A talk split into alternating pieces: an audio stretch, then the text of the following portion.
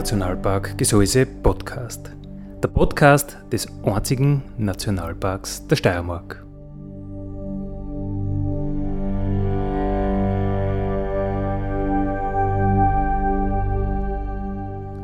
Alle zwei Wochen neu mit Themen aus dem Nationalpark Gesäuse und aus der Nationalparkregion. Daddy,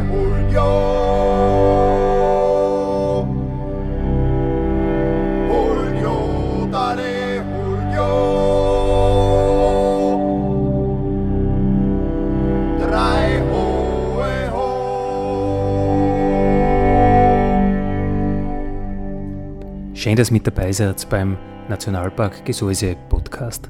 Andi Hollinger spricht. Zu unserem heutigen Thema. Wir schauen heute nach Jonsbach eine Skitouren gehen in Jonsbach ist das heutige Thema und zu Gast ist der Hubert Wolf, äh, Gesäusekenner und Atmonder. Grüß dich, Hubert. Grüß euch. Und der Herbert Wölger, Nationalparkdirektor. Grüß dich, Herbert. Ja, guten Abend und danke für die Einladung. Äh, heute plaudern wir über Skitouren gehen, über Skitouren gehen im Jonsbachtal. Herbert Wölger, äh, wie geht es überhaupt zusammen? Winteraktivitäten, Skitouren gehen äh, mit der Grundphilosophie vor dem Nationalpark, dass ja die Naturerfahrung haben soll, dass äh, eine Ruhe sein soll. Ja, gut und schlecht. Also grundsätzlich ist ja das Skitouren gehen, das Skibergsteigen etwas, was sehr äh, im Steigen begriffen ist. Wir haben einmal so eine Umfrage gemacht, vor etlichen Jahren in Jonsbach, und haben die Motive erfragt bei den Leuten, wieso sie überhaupt eine Skitour machen. Erstaunlicherweise das wichtigste Motiv ist Naturerlebnis. Das zweite war immer äh, Ruhe und Entspannung nach der Arbeit. Und das dritte dann war erst äh, die sportliche Betätigung als Motiv. Also da sieht man schon, die Skitourengeher sind gern draußen und machen eine Skitour, weil sie gerne in der Natur sind. Also da gibt es schon ein bisschen einen Connex. Natürlich im Winter ist die Natur ähm, für die draußen Lebenden, die, im Winter, die über, über Nacht dann keine warme Stuben haben, eine harte Spielwiese. Also da kann es zu Konflikten kommen, aber grundsätzlich äh, ist es eine schöne Art, einen Nationalpark äh, zu erleben, dieses Skibergsteigen. Und wir merken es, dass ja mehr werden, nicht nur bei uns, sondern überall in den ganzen Alpen. Der Nationalpark hat äh, früh schon äh, Sorge dafür getroffen, dass das Skibergsteigen ein schönes Erlebnis ist und dass man kein schlechtes Gewissen haben muss, äh, indem er eine Skitourenlenkung ins Leben gerufen hat. Das heißt, es gibt ausgewiesene Skitouren. Ich habe gerade vor mir liegen, Damischbach-Turm im Winter auf Tour. Es gibt also so kleine äh, Flyer, wo wo die, die Touren beschrieben sind. Die sind dann auch im Gelände draußen gekennzeichnet. Da sind auch rot eingezeichnet, ein bisschen äh, Hecke-Gebiete, die man nicht betreten sollte. Also grundsätzlich ist es recht gut aufbereitet und man kann sehr, sehr schöne Skitouren ruhigen Gewissens im Nationalpark machen. Du sagst, der Nationalpark hat schon früh begonnen. Das heißt, es gibt schon ähm, fünf Jahre, zehn Jahre oder in welcher Größenordnung gibt es diese, diese Skitourenlenkung? Ja, in etwa zehn Jahren. Äh, seit 20 Jahren oder 25 Jahren, der Hubert Wolf wird das dann vielleicht noch aus seiner Erfahrung besser beurteilen können, gibt es diesen Skitourenboom. Meine äh, älteren Cousins, die sagen, früher sind wir als Jager und Förster die einzigen gewesen im Winter und drei oder fünf oder zehn Verrückte, die mit die Ski draußen waren, sonst niemand nicht. Und äh, Heute äh, schaut das ganz anders aus. Ich habe mir die Mühe gemacht, heute Nachmittag ein bisschen zu schauen, ob es Zahlen gibt äh, zum, zu den äh, Skitourengehern. Wie viele sind es überhaupt? Äh, es gibt Zahlen, die sind aber alle nicht miteinander vergleichbar und wahrscheinlich ein bisschen weg von der Realität. Aber trotzdem, damit man eine Idee hat, in der Zeitung ist gestanden, 500.000 Skitourengeher soll es in Österreich geben. Die Schweizer haben gesagt, schon 2013, wir haben 2,2 Millionen Skitourentage. Also wenn ein Skitourengeher 20 Touren macht, dann sind das 20 Skitourentage und da haben die gesagt, wir haben 2,2 Millionen zählt und das hat sich in 15 Jahren verdreifacht. Also vorher waren es nur 700.000. Ähm, also ob das jetzt wirklich genauso viel sind, äh, sei dahingestellt. Auf alle Fälle diese Verdoppelung, Verdreifachung wird stimmen. Wir haben bei uns zählt äh, und haben auch interessante Ergebnisse gemacht. Wir haben am Gscheideck, das früher wahrscheinlich der Haupt- oder einer der Hauptberge war im Winter zum Skitouren gehen und heute werden viele andere Berge auch bestiegen, eine Gipfelbuchauswertung gemacht und da hat sich innerhalb von zehn Jahren die Frequenz verdoppelt im Gipfelbuch vom Gscheideck. Äh, Parkplatzzählungen machen wir hin und wieder. Da waren 2005 einmal 90 oder fast 100 Autos drinnen im Winter in Jonsbach. Und unsere Zähler sind ganz narrisch geworden, weil das ja so viel ist und das gibt es ja gar nicht. Drei Jahre später waren es schon 150 und äh, so in den letzten Jahren, ich glaube, es gibt Tage, wo 300 Autos drinnen stehen, wenn halt alles angefüllt ist. Da gibt es natürlich dann Probleme, können wir vielleicht später nochmal reden drüber, dann äh, mit Parken und so weiter. Aber es hat ordentlich, wirklich äh, ordentlich zugenommen. Nicht? Also das, äh, es ist attraktiv, äh, es ist ein schönes Erlebnis für die Leute und äh, es ist ein Boom. Man macht es. Aber der Nationalpark hat natürlich da alle Hände voll zu tun, dass äh, für die Natur die, die Situation sich nicht verschlechtert. Ja, natürlich. Äh, wir haben auch gelernt, wie man das, diese Lenkung gut oder wie man es nicht so gut machen kann. Also mit Verboten und Regelungen kommt man nicht recht weit. Erstens einmal, weil es keine Akzeptanz gibt dafür. Äh, haben wir auch abgefragt, 20 Prozent maximal der Skitourengeher sind bereit, dass sie irgendwelche äh, Einschränkungen sozusagen akzeptieren und verstehen wollen. Aber mit, äh, mit Information kann man schon weit kommen, nicht? Und das machen wir, äh, indem wir äh, nicht nur Toureninformation geben, sondern auch zum Naturraum Information geben, aber immer mit der Toureninformation, weil die brauchen die Leute und das ist wichtig. Und wenn ich weiß, wo ich gehen kann, dann ist das mehr wert, als wenn ich weiß, was ich falsch mache, wenn ich die falsche Route nehme. Klingt da irgendwie logischer. Hm? Und was wir auch gelernt haben, äh, wir müssen sympathisch sein. Nicht? Das äh, sage ich immer ganz gern, äh, welche Schilder wir verwenden und welche wir früher verwendet haben. Früher war es ähm, ein Foto, zum Beispiel vor einem Auerhahn, das äh, irgendwie so relativ neutral war und seit äh, fünf, sechs Jahren haben wir äh, so, so ähm, Tafeln, wo ganz sympathische Händler um sind. Nicht? kann man jetzt interpretieren, ist das ein Haushändler, Rebhändler oder Auerhahn.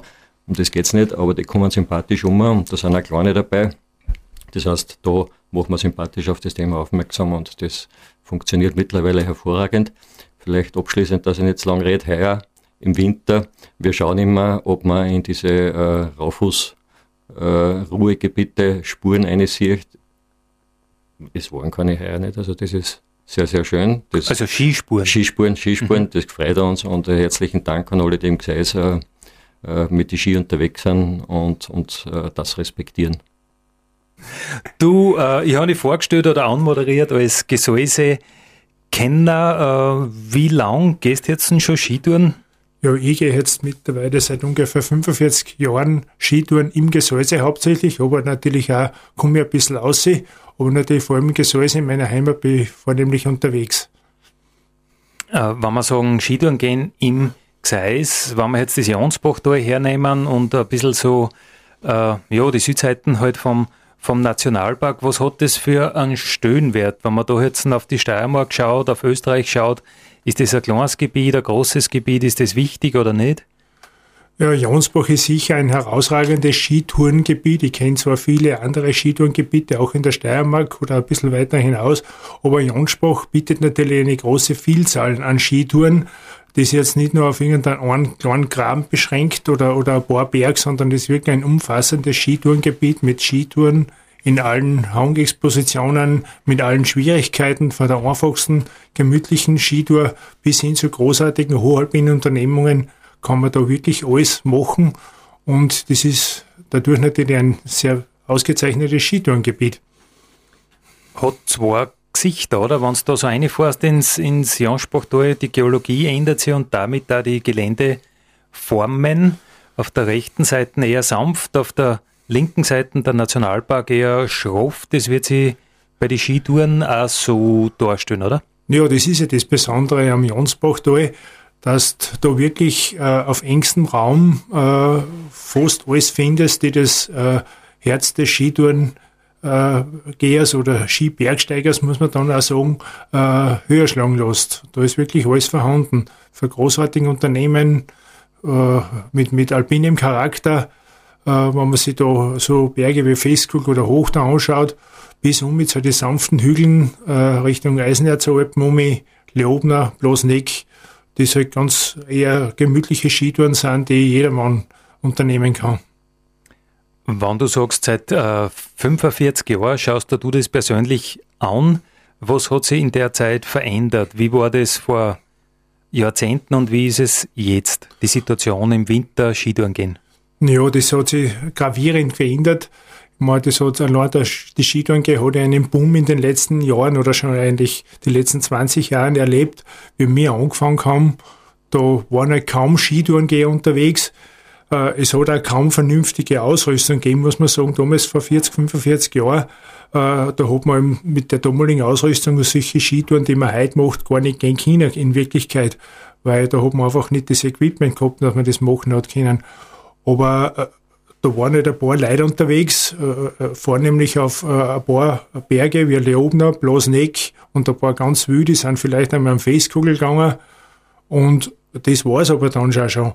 Und wenn man da irgendwann einmal im, im im Februar oder so am Festkugel aufgekommen ist, dann war man halt im Gipfelbach der Erste, der in dem Jahr eingeschrieben war. Und heutzutage, wenn man da am 5. Jänner aufgeht, bist du schon auf der dritten Seite vom Gipfelbuch in dem Jahr. Also da hat sich schon gravierend was verändert. Also du darfst das bestätigen, so wie der Reichenföser Hubert zum Beispiel aus Jonsbach drinnen sagt, äh, vorher hast du aufgeschaut am Leobner, äh, da war der Leobner graupert vor lauter Gams und jetzt ist er graupert vor lauter Skitourengeher.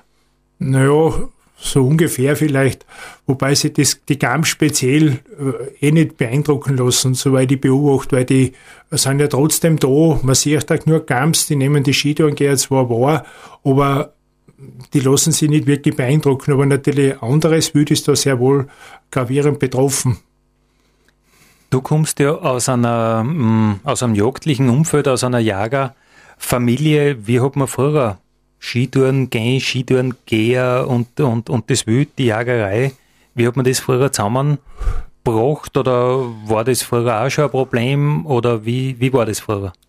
Ja, das kann ich jetzt so nicht direkt äh, jetzt äh, aus eigener Beobachtung sagen, weil wo wir waren auf der Buchau, äh, da hat's direkt auf der Buchau kaum Skitouren gegeben, außer im Bereich Grabener Alm, wo immer schon Skitouren gegangen sind, äh, äh, äh worden sind.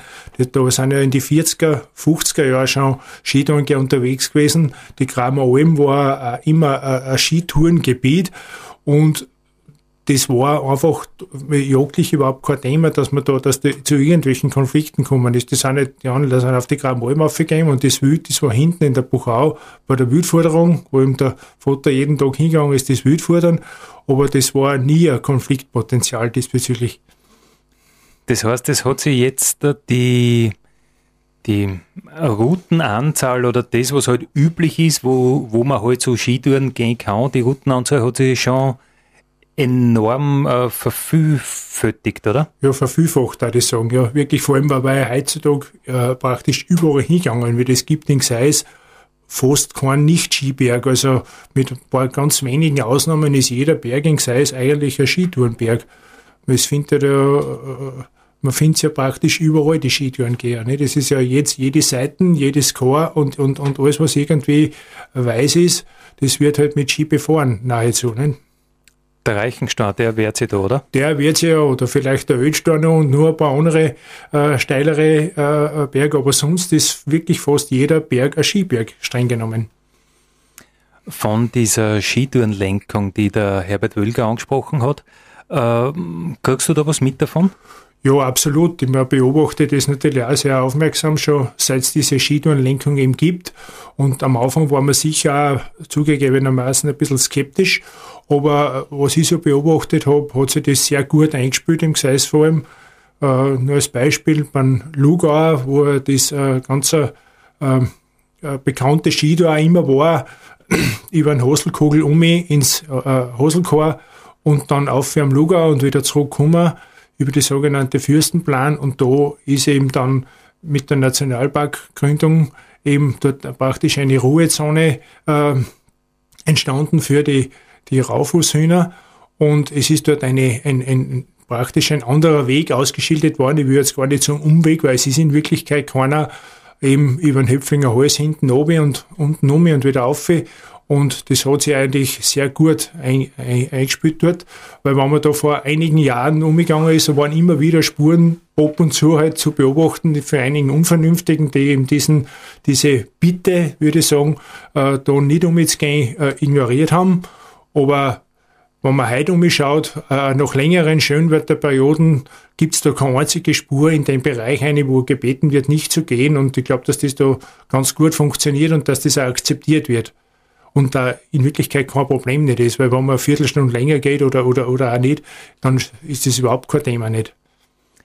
Das war ja irgendwie so die Sorge, was da mal, wenn es dann doch nicht so richtig angenommen wird, dann haben wir praktisch äh, zwei Spuren, die einen gängen dort und die anderen gängen da, aber ähm, wie sie das jetzt in den letzten Jahren und vor allem heuer haben wir ja gehört, dass es besonders gut funktioniert.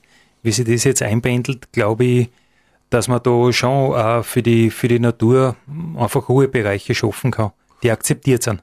Ja, absolut. Das funktioniert sicher ganz gut. Auch in anderen Bereichen äh, es gibt ja viele Bereiche, wo im Ruhrgebiete sind, wo an sich eh relativ wenig oder gar kein hingehen. An solche Gebiete gibt es ja auch. Es gibt ja noch ein paar ganz wenige Punkte, wo es wirklich äh, Konfliktpotenzial da ist oder wo es eben da äh, äh eben äh, Zonen gibt, die ein bisschen schwieriger oder sensibler sind. Aber im Großen und Ganzen äh, äh, funktioniert das recht gut. Es redet sich ja dann immer dumm, wenn man noch beim Köbelwirt sitzt und, und, und ja, der war dort und da und wo bist denn gegangen? Aha ja, dann, dann redet sich das auch mal dumm, nicht? Und dann äh, disqualifiziert sich ja gleich einer, der jetzt dort vielleicht gegangen ist, wo er nicht gehen soll, nicht? Und, und das wirkt natürlich auch, nicht? Das ist ein spannender Punkt, den du da ansprichst. Ich habe so das Gefühl, so in die ersten ein, zwei, vielleicht drei Jahre von dieser äh, Skitourenlenkung war es vielleicht noch cool, wenn man im Wirtshaus sagt, du weißt du, ich habe mich gar nicht gehalten dran, ich habe das und das da mir kommt vor, wenn du jetzt im Wirtshaus sagst, äh, du bist mitten durch die Raufußhändeln durchkatscht, es ist nicht mehr cool, es ist nicht so lohnfähig. Genau so ist es, ja. Also das Gefühl habe ich auch. Und es ist ja wirklich kein Problem, nicht, nicht wenn ich mich da an, an gewisse Spielregeln halte. Und äh, es, es hilft da beiden, äh, dem Nationalpark und der Natur und den Skitouren auch. Und, und, und äh, es kann nur miteinander funktionieren. Und, und das sehe ich absolut positiv. Der Skitourengeher, das hören wir, das hören wir oft beim Nationalpark, äh, hat er Freude, weil er einfach in Bereichen, wo er vielleicht nicht ganz weiß, wo er gehen soll, eine gewisse Lenkung, eine gewisse, ja, es, ja, und die, die, die Stüpfen, die siehst weit und gerade an der Waldgrenze bist vielleicht ein wenig am Wiegelwogel, sollst dort gehen, sollst da gehen und der Sicherheitsaspekt, äh, Fürstenplan, das war ja nicht unbedingt also jetzt die, die Opfer, von der du gesprochen hast, äh, Lugauer, die war ja nicht immer ganz lawinensicher. Ich glaube, die Situation hat sich da jetzt auch ein bisschen äh, ja, einfach entspannt, weil man in den ostseitigen Lawinenhang einfach nicht mehr reinkommt. Genau so ist es, weil das war immer spannend, wenn man da umgegangen ist und, und, und meine, früher hat man ja auch das Bewusstsein für gewisse Dinge gar nicht gehabt. Das ist erst geweckt worden durch verschiedene Dinge. Aber wenn man da umgekommen ist, das war einfach, wenn es da ein bisschen gefährlich war oder was, ist man da einfach eh nicht gegangen, weil die Tour war gar nicht möglich. Aber so wie es jetzt ist, wenn man da runterfährt, über die Wirtsalm, wie gesagt, da ist an sich lawinentechnisch fast nirgends der Problem. Und da kann man auch wirklich fast nicht mehr umgehen, wenn es nicht wirklich extrem gefährlich ist. Und, und, und das ist ja auch positiv. Du bist unglaublich viel unterwegs im Sommer, im Winter privat als Wanderführer auch, wo treibst du am meisten herum? Ja, natürlich im Gesäuse, aber ich fahre ganz gern in die umliegenden äh, Skitourengebiete jetzt im Winter, wie Oppenberg oder, oder, oder in die Söcktäler rein, weil man da einfach wirklich auch noch wirklich einsame Skitouren findet, die man in Jonsbruch eigentlich fast nicht mehr so vorfindet, weil da ist wirklich viel los Und wie der Herbert schon vorher gesagt hat, wenn da 150 bis 200 Autos an einem Wochenende drinnen stehen in Jonsbach da und die Leute, die was da aus dem Auto aussteigen, durchschnittlich sind es zwei Leute pro Auto, würde ich sagen, äh, dann ist das schon eine Menge Menschen, die da unterwegs ist, die sich dann allerdings wieder im Gelände verteilen, aber trotzdem gibt es da kaum mehr irgendwo einen unverspurten Hang nach zwei Tagen Schönwetter. Und äh, solche Sachen findet man eben dann äh, irgendwo anders natürlich äh, äh, schon noch vor. Aber nichtsdestotrotz bin ich gern im Gseis und in meiner Heimat unterwegs. Herbert Wöger, wir plaudern heute über das Skitourengehen im Jonsbachtal. Du hast uns erzählt von Skitouren-Lenkungsmaßnahmen. Äh, kann man Skitouren überhaupt lenken? Niemand weiß, äh, wie schneit wie schaut das alles aus, ähm, wie wird es den Schnee verfrochten? Ja, die Skitouren kann man nicht lenken, aber die Skitourengeher die sich lenken lassen. 95 Prozent oder 90 Prozent lassen sich lenken.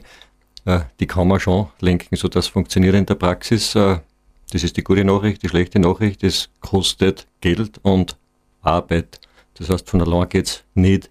Es muss diese Skitour sichtbar sein. Entweder auf einer Karten oder weil eine Spur da ist oder weil es beschildert ist oder weil Schneestangen sichtbar sind. Das ist ein gewisser Aufwand, also sie muss sichtbar sein, sie muss begehbar, befahrbar sein. Nach einem Sturm muss man unter Umständen Baum wegräumen. Äh, wir machen sogar im Nationalpark folgendes, dass wir Schneisen auf eine gewisse Mindestbreite immer wieder frei machen, äh, dass man halt dort leichter dann im Hochwalder abfahren, abfahren kann. Und ich gehe selber hin und wieder Skitour was jeder Skitourengeher oder diese 90 Prozent, 95 Prozent, die sie lenken lassen, am liebsten annimmt, ist eine Spur. Das, äh, das Spurarbeit äh, machen wir nicht immer, aber immer, wo wir kennen, auf die wichtigsten Touren oder auf einige Touren im Nationalpark schaut so aus, dass äh, ein, äh, einer aus unserem Team in der Früh die erste Spur macht und alle anderen klankeln dann eh gerne hinten nach. Das ist ein ganz ein wichtiges Instrument da gibt es in Lietzen den äh, hervorragenden Bergführer, den René Gull.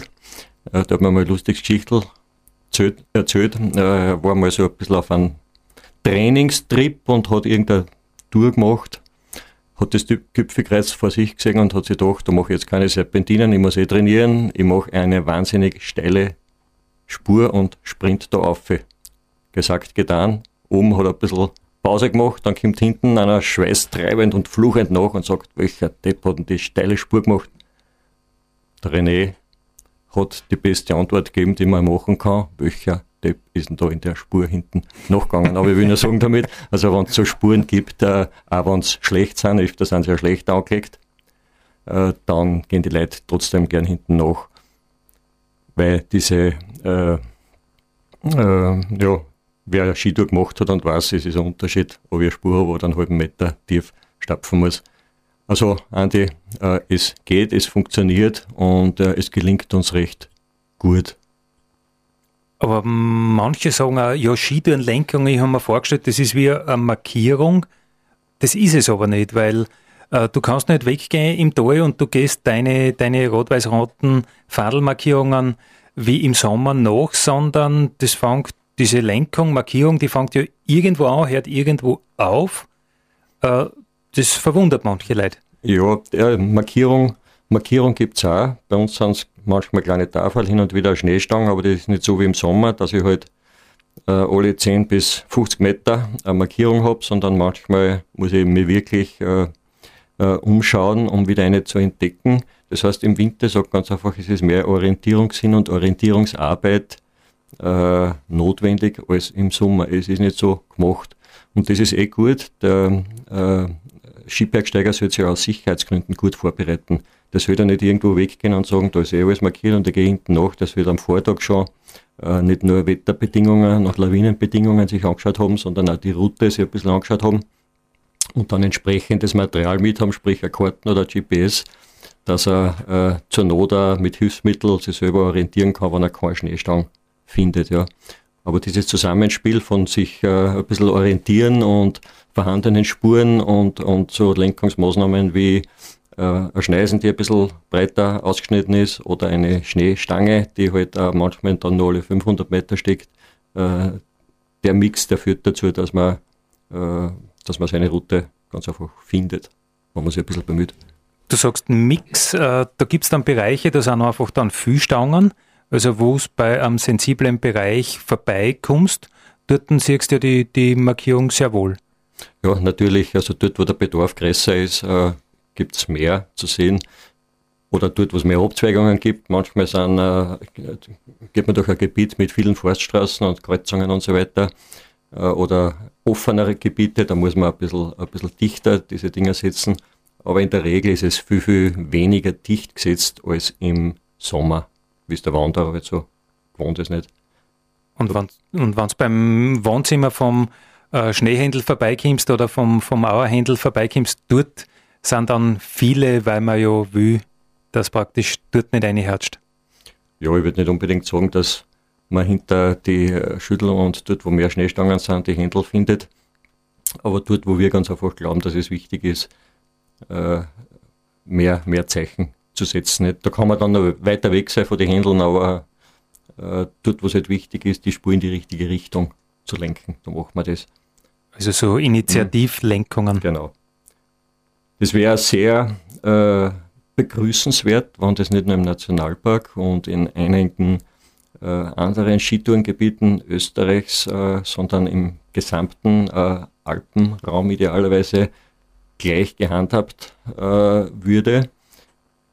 Zum Beispiel, dass man überall die gleichen äh, Markierungen verwendet, die gleiche Beschilderungsort, dass man nicht um umlernen muss, sondern dass man das halt dann, wenn man das erste Mal in einem Gebiet ist, dann kennt und eine gewisse Vertrautheit äh, hat schon mit der, mit der Tourenlenkung, die man dort vorfindet. Das ist noch nicht ganz einheitlich und äh, leider gibt es sehr viele Gebiete, wo, wo eigentlich nichts gemacht wird, nicht wo es Konflikte gibt, wo sich alle aufregen, aber wo halt nichts gemacht wird. Entweder, weil es keiner anpacken will, oder halt sehr oft, ich habe es gesagt am Anfang, äh, es kostet Arbeit und es kostet Geld. Irgendwer äh, muss sich, muss sich darum kümmern und sich bemühen. Wie siehst du da Aufwand zu, zu nutzen? Du hast gesagt, das kostet ja auch Geld, das ist ein Aufwand, man muss ihn schicken. Äh, wie siehst du das jetzt als Nationalpark und wie darfst du das sehen, äh, als, als äh, Waldbesitzer, weil du privat hast ja auch einen Wald. Ja, Aufwand zu nutzen. Äh, was ist der Nutzen? Der Nutzen äh, ist äh, weniger Störung in der Natur und alles kann man halt nicht mit Geld bewerten. So wie der Kubikmeter gute Luft nicht so oder so viel wert ist, ist ja diese Ungestörtheit nicht so und so viel wert. Also man kann sagen, den Aufwand, den kann ich berechnen, weil so und so viel Stunden habe ich gearbeitet und so viel kosten die Tafel, aber den Nutzen auf der anderen Seite jetzt auch in Geld zu bewerten, das geht nicht. Wie siehst du denn den Wert vom, vom Nationalpark oder den, naja, ist das jetzt eine, eine willkommene Alternative zu anderen Wintersportarten oder was ist das, das Besondere am Nationalpark Gesäuse im Winter? Ja, der Nationalpark im Winter und auch im Sommer ist ja keine Sportarena. Der hat ja äh, grundsätzlich einmal andere Aufgaben und die Erlebbarkeit ist äh, eine, äh, eine Säule dabei, aber der Nationalpark ist nicht gemacht worden, damit man Skitouren gehen kann, weil das war ohne Nationalpark auch gegangen und ist auch vorher gegangen nicht. Die Kunst ist eher, dass man die unterschiedlichen Zielsetzungen dann unter einen Hut bringt. Aber äh, was dem Skitourengeher halt, glaube ich, im im Gseis im Nationalpark schon entgegenkommt, ist dadurch, dass es einen Nationalpark gibt, der mit Mitteln ausgestattet ist, gibt es Mittel, um Skitourenlenkung zu machen. Und äh, wie gesagt, erleichtert die Orientierung und so weiter und so fort. Also insofern äh, hat man eigentlich einen Vorteil, äh, trotz ein, der paar Einschränkungen, die dann heute halt der Naturschutz im Nationalpark natürlich auch mit sich bringt, wie die Winterruhegebiete von die Raufußhühner zum Beispiel. Aber in Wirklichkeit ist das relativ wenig, wo du um und um gehen musst, für relativ ein großes, gutes Gewissen, oder? Ja, kommt drauf an. Wie groß das Gewissen ist. wie groß oder wie klein das Gewissen ist. Äh, natürlich ganz so äh, easy und schön ist es auch nicht immer, ähm, weil äh, der, dieser Druck, der, der Boom bei den äh, Skitourengehern äh, ja schon äh, dazu führt, dass wir immer ein bisschen hinten nach sind. Nicht? Mit, also es werden neue, der Hubert hat gesagt, es werden neue Hänge befahren, es werden neue Berge, schwierigere erschlossen Äh, da muss man dann auch schauen, wie ist das dort, äh, gibt es einen Handlungsbedarf äh, und da straucheln wir halt immer äh, ein, bisschen, ein, bisschen, ein bisschen hinten nach. Ja. Aber du hast gesagt, heuer ist es sehr, sehr gut gerannt, so äh, zusammenfassend, oder? Oder unglaublich gut eigentlich, so gut wie nie zuvor. Ja, ich glaube schon, ja. Also dort, wo wir uns äh, bemühen, wir haben auch nicht die Mittel, dass wir wirklich äh, überall sind, aber dort, wo wir sind und wo wir unsere Maßnahmen setzen, hat es sehr, sehr gut äh, funktioniert. Äh, kann ich nur noch mal sagen, ein zweites Mal ein herzliches Dankeschön an die Tourengeher. Heute plaudern wir übers, übers Skitouren gehen im Jonsbachtal. Äh, Hubert, was wirst dieses Jahr die Skitourensaison noch angehen? Ja, ich werde sicher noch einiges unterwegs sein. Im Gesäß ja auch ein bisschen. Aber auch fahre ich wieder jedes Jahr um die Jahreszeit immer irgendwo hin. Heuer fahren wir ins Tirolerische aus. Ist auch wieder ein eher ein unbekannteres Skitourengebiet, wo wir heuer hinfahren, in der Gegend des Lechtales. Aber natürlich wäre ja im Gseis die eine oder andere Skitour noch heuer gehen. Bist du einer, der äh, nur äh, Skitourengeher ist oder hast du im Winter Alternativen? Du hast Snowboarden, du hast äh, äh, Schneeschuhe, Platteln. Wie siehst du das? Ich tue hauptsächlich Skischuhen gehen natürlich, aber äh, ich mache auch ab und zu eine Schneeschuhtour oder äh, irgendeine andere alpine Tour. Oder wenn sich jetzt eine Gelegenheit ergibt, wenn das Wetter entsprechend ist, gibt es im Winter die eine oder andere Klettertour irgendwo. Aber grundsätzlich ist die Hauptsportart im Winter natürlich das Skitouren gehen. Wie siehst du die äh, Zukunft im, im Jonsbachtal? Also Autoverkehr haben wir gehört, das nimmt eher zu. Hm, wie glaubst wie glaubst, kommt man das angehen? Naja, in das, was in Jonsbach äh, wirklich äh, ein Ungleichbedarf besteht, ist die ganze Parkplatz- und Parksituation. Äh, da gibt es ja seit einiger Zeit schon Gespräche, wie man das verbessern oder äh, zum Positiven beeinflussen könnte. Da gibt es sicher noch ein bisschen Handlungsbedarf. Äh, es gibt da verschiedene Vorschläge. Finde da nicht vielleicht alle gut davon, aber, aber grundsätzlich äh, war es gut, wenn man da ein bisschen was macht, dass man da wirklich eine, eine, eine klare Linie hat und eben dort die Möglichkeiten schafft, dass da zu keinen Konflikten oder, oder zu irgendwelchen äh, Unannehmlichkeiten führt.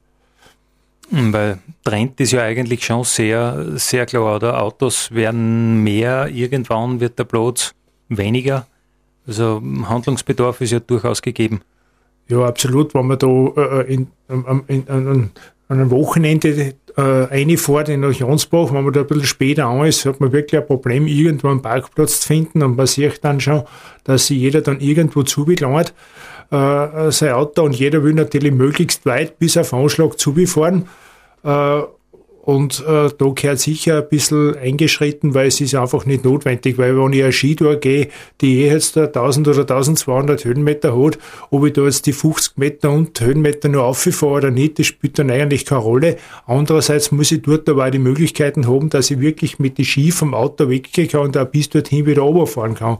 Das ist ein ganz wesentlicher Punkt, weil das akzeptiert natürlich keiner, dass er dann irgendwann auf einer kranten, bis am Show eine kranten Furtstraßen ein Stickel eine halbe Stunde lang dahin plattelt. Das mag sicher keiner. Und äh, da gehört sicher ein gemeinsamer Weg gefunden. Mhm. Das ist natürlich auch ein Thema, ja. Wenn du sagst, äh, Straßen sandeln, zum Beispiel, dass man ein Auto fahren kannst, ist natürlich für einen Skitourengeher wahrscheinlich äh, ganzes Gegenteil von dem bewirkt, was er eigentlich gern hätte. Er hätte eigentlich gern, dass er weiter oben fahren kann oder eine längere Skitour gehen kann. Genau, das ist im Prinzip wurscht, wenn die Skitour ein bisschen länger ist, das wird ja ohne weiteres akzeptiert. Nur natürlich, äh, wenn dann irgendwo kramt ist, bis zweitigst auf oder bis auf irgendeiner Alm, dann äh, vor allem zu welchem Zweck, dann stoßt es natürlich schon zum Teil auf Unverständnis. Der Vorher hat es immer geheißen, äh, im Gseis, äh, da ist überhaupt kein Platz für einen Profi-Bergführer, der kann da einfach nicht leben. Ich glaube, auch da haben wir äh, ziemlich eine große Trendwende, die sich gerade vollzieht. Ja, das ist auf jeden Fall zu beobachten, weil in die ganzen Kollegen für der äh, für die, die Bergführer, also die, die über die Bergrettung auch.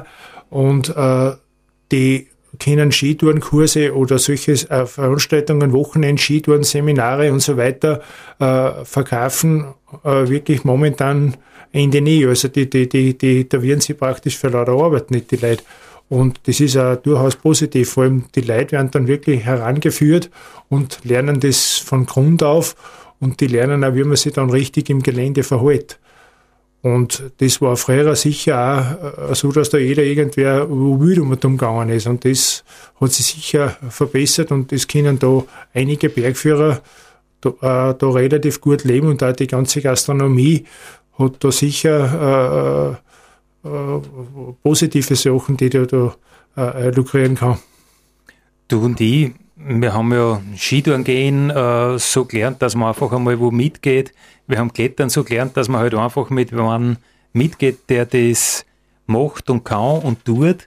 Äh, so wie der Trend äh, jetzt ist, dass man alles, was man draußen machen kann, von der Pike auf lernen kann im Gseis, so diese Basecamps, äh, Skitouren, Basecamp und, und, und Kletter-Basecamp und, und diese ganzen Dinge, wo man eben die Bergführer da ganz, ganz stark äh, einbindet. Äh, kannst du dem was abgewinnen?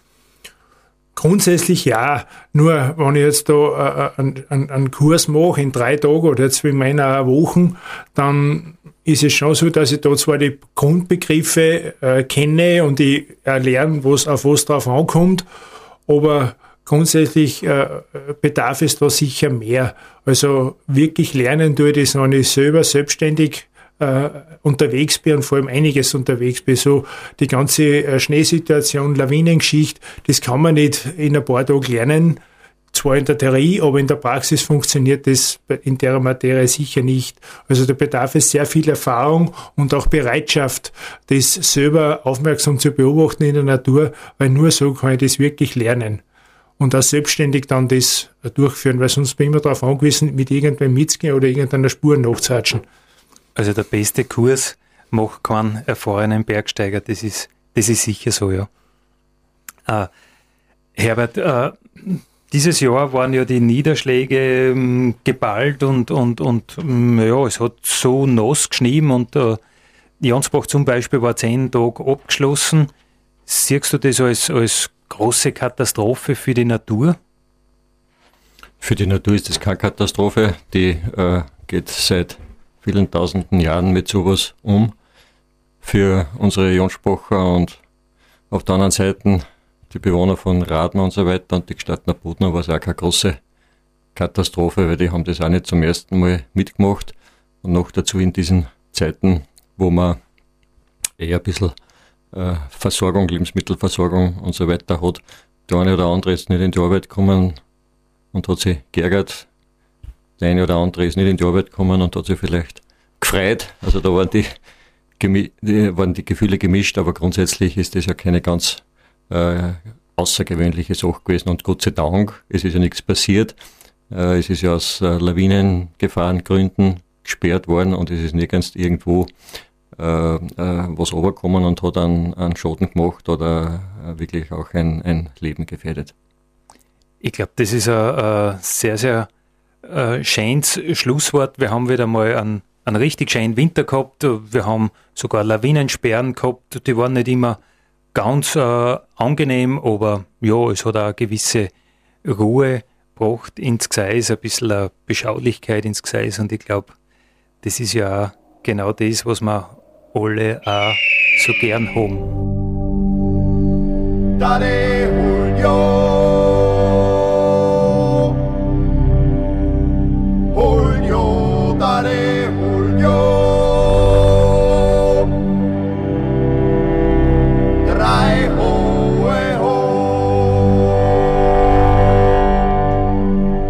Das war der Nationalpark Gesäuse Podcast für heute. Ich freue mich, wenn ihr wieder mit dabei seid in 14 Tagen. Vielen Dank.